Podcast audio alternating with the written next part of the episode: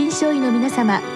入気の論剤のパイオニア恐林製薬がお招きするドクターサロンにどうぞ。今日はお客様に慶應義塾大学小児科専任講師新庄正義さんをお招きしております。サロンドクターは順天堂大学客員教授池田志学さんです。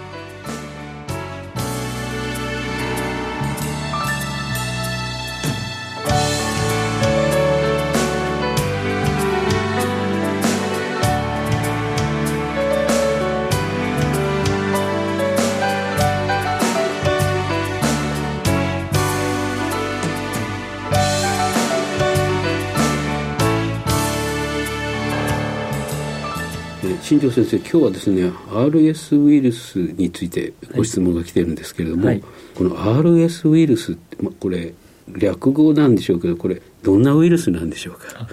えーと、レスパイラトリー・シンシチュアル・バイラスって言って、まあ、あの細胞の中で感染して増えていく時にこうフュージョンというかあの合法体みたいなのができるんでそれでそういう名前がついてるんですね。でこのウイルス自体実際はまあ呼吸器系ウイルスで、まあ、風邪のウイルスの一つっていう形でそうですね RNA ウイルスなのとあとエンベロープっていうのはついているので比較的変異もしやすいですしあとまあアルコールにも弱いと。いうそんなような特徴があるウイルスです。あのまあ、今コロナでもう季節性もなくなってしまっているような感じですけど、ね。はい、従来季節としてはいつ頃流行ったものなんでしょうか？従来はですね秋の終わりから冬だったんですけれどもだんだん秋の初めぐらいになってきましてでコロナになってから一旦流行も一瞬なくなったんですけれどもまたさらに早まって夏ぐらいが流行時期になってきたっていうそんな傾向がありますね。あじゃあ、うん、以前とはちょっと感染時期が変わってきてるので、で、ねは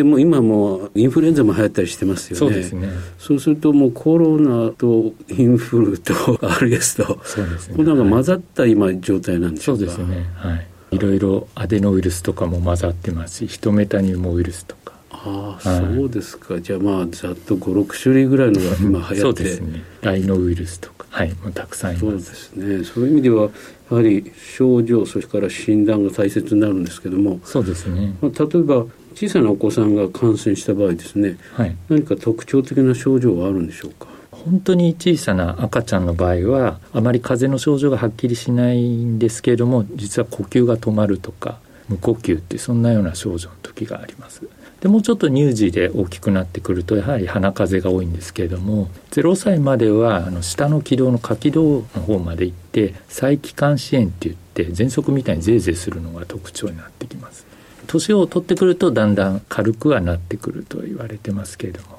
でもこれやはり何回も繰り返して感染するんですか？そうですね。はい。0歳でそうですね7割ぐらいがかかるとは言われているんですけれどもそれから1歳2歳3歳でもほぼ全員かかる知らないうちにかかっていることも多い。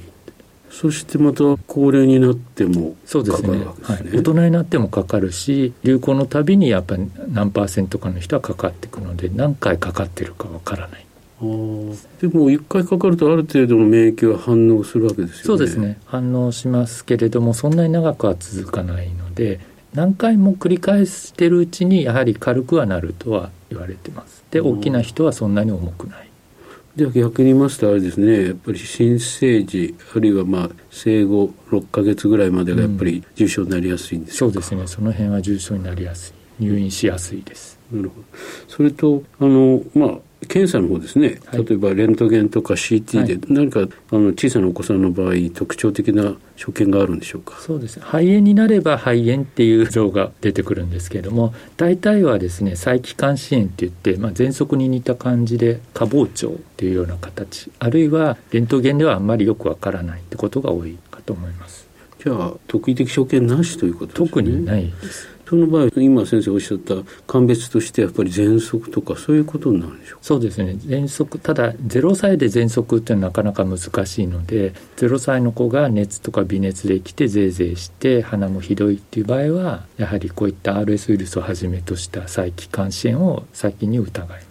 じゃあまず感染症を疑う、そうですね。であの今6種類か7種類ぐらい流行ってるということなんですけどこれやっぱりあのこのご質問にもございますけど迅速診断キットっていうのはあるんでしょうか？そうですね。RS ウイルスはかなり実はインフルエンザより前から迅速診断キットがあって小児科医の中では有名なんですけれども今もイムノクロマト法を中心としてあのかなりの迅速診断キットがありますあじゃああの一般的にあのよくインフルエンザの診断の際使われてますよね。そうですね。鼻をこうやって、はい、同じようなそして薬液とかしてこう流すと、あんな感じなんでしょうか、そうです。同じようなものが。なるほど。あとは最近は PCR でもあのいろんなウイルスとか菌を一緒にまとめて PCR で検出できるセットの中にも RS ウイルスとかインフルエンザが一緒に入っていますなるほど。じゃああのたくさんのウイルスをターゲットにしたあのプライマーがあってそうですね。してそれをい。っぺんにはい反応させるわけですよね、で増幅してきたものが何かと、はい。あそれはちょっと便利ですね。そうなんです。何しろいっぱい感染症がやってるってことですから、まあ、こういうご質問があったと思うんですけど。でこれはもうこの診断キットっていうのは売られてるわけですよね。そうですね。あのきっちり保険適用もあって普通に市販されてます。なるほどそれで、まあ、鑑別がついてあの RS ウイルス感染症っていうことになりますと、はい。やはりこの治療っていうことになると思うんですけども、ね、はい。これあの特異的な治療っていうのはあるんでしょうか？RS ウイルスに効くお薬自体がインフルエンザみたいにはないのでやはり対症療法になってしまいます。じゃあ診断ついたけれどもその人の症状に合わせてやっていくということですよね。はい。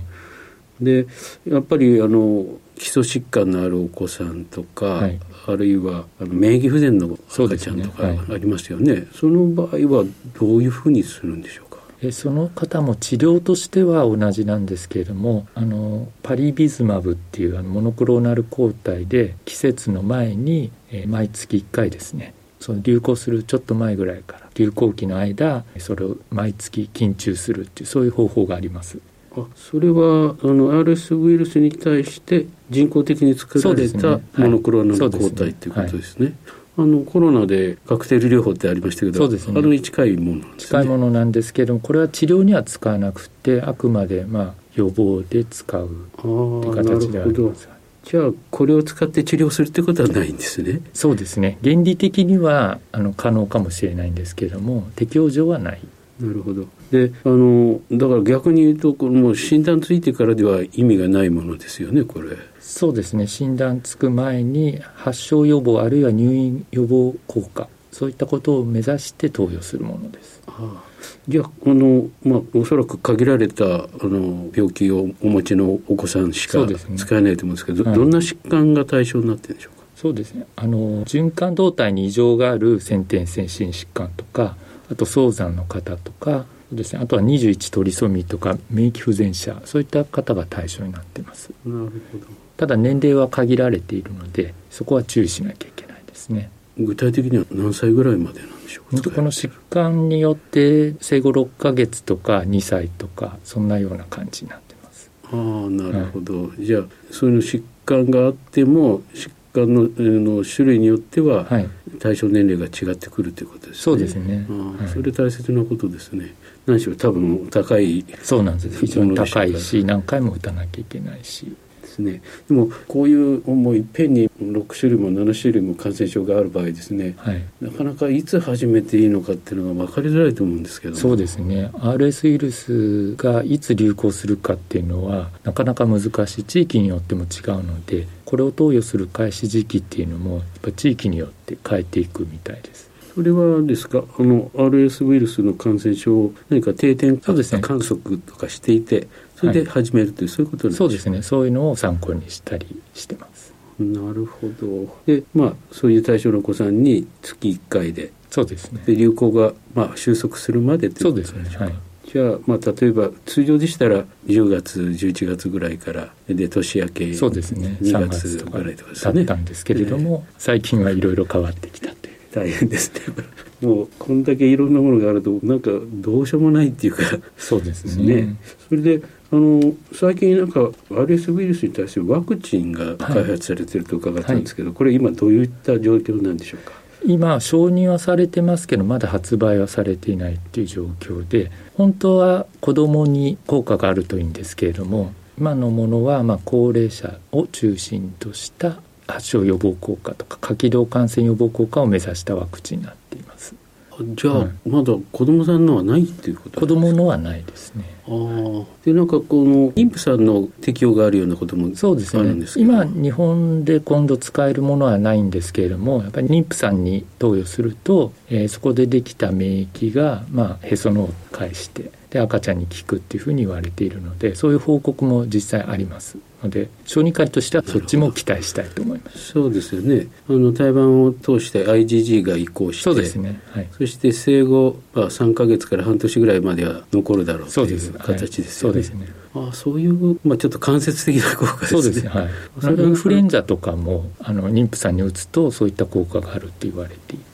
あそうなんですか、はい、あそれは新しい考えですね、はい、まあ、特にその RS ウイルス生後あの半年とか1年とかですね、はい、すごく重症になるっていうのはす。ごく意味がありますよね。そうなんです。その通りで。でこのワクチンってどんなタイプのワクチンなんでしょうか？これはアジュバントのついたあの組み換えの不活化ワクチンです。ということはあのまあコロナでよく有名になったメッセンジャー RNA とかそうではないんですね。じゃあ、まあ、試験管内で合成したタンパク質をアジバントと一緒に混ぜて打っていくと。いうことですね。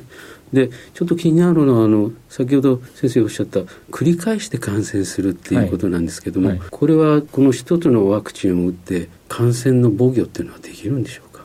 そうですねあの全ての RS ウイルスを長期にわたって予防効果があるかっていうのはちょっとなかなか難しいところかなというふうに思ってます。で基本的にはやっぱり RNA ウイルスなので、はい、やっぱ変異をするということはあるんでしょうか、はい、それはあります。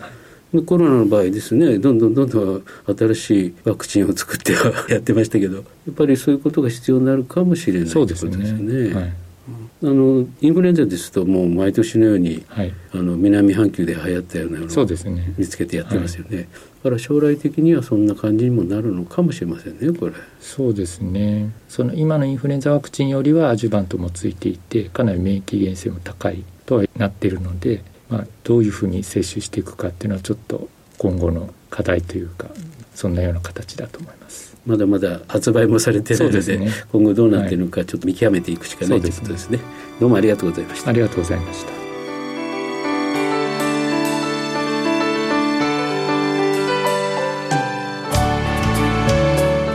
お客様は慶應義塾大学小児科専任講師新庄正義さん。サロンドクターは順天堂大学客員教授池田志学さんでした。それではこれで恐林製薬がお招きしましたドクターサロンを終わります。